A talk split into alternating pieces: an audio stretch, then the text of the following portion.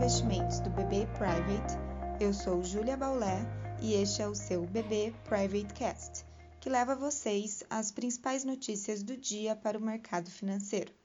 Quarta-feira, 1 de julho de 2020. Os mercados que apresentavam sinais fracos no começo da manhã se firmaram em queda após a divulgação de que o número de casos da Covid-19 na Califórnia deu um salto e que a companhia Airbus anunciará a demissão de 15 mil funcionários na Europa. As empresas do setor têm passado enormes dificuldades com quedas significativas dos voos e falta de perspectivas para a recuperação da atividade. Mais recentemente, a Aeroméxico pediu concordata. Além disso, Donald Trump voltou a subir o tom contra a China, afirmando no Twitter que fica cada vez mais irritado com o país asiático à medida que a pandemia se espalha. Fatores positivos são os dados de atividade da zona do euro e China, cujo PMI da indústria vieram melhores do que as expectativas.